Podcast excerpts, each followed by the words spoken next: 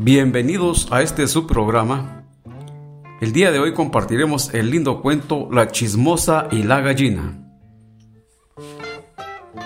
A una mujer que se confesaba frecuentemente de hablar mal de los demás, San Felipe Neri le preguntó, ¿Te sucede con frecuencia hablar mal del prójimo? Muy a menudo, padre, responde la penitente. Hijita, vuestra falta es grande. Es necesario que hagas penitencia. He aquí lo que harás. Mata una gallina y tráemela enseguida, desplumándola por el camino desde tu casa hasta aquí.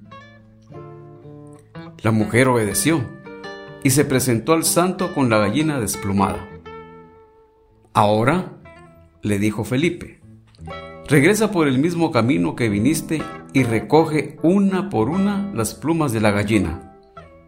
Pero es imposible, padre, rebatió la mujer.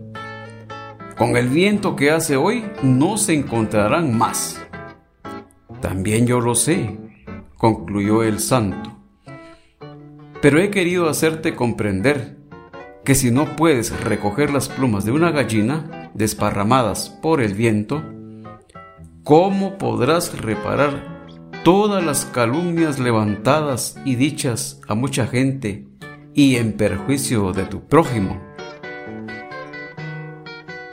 Moraleja. Si nadie los escuchase, no habrían calumniadores.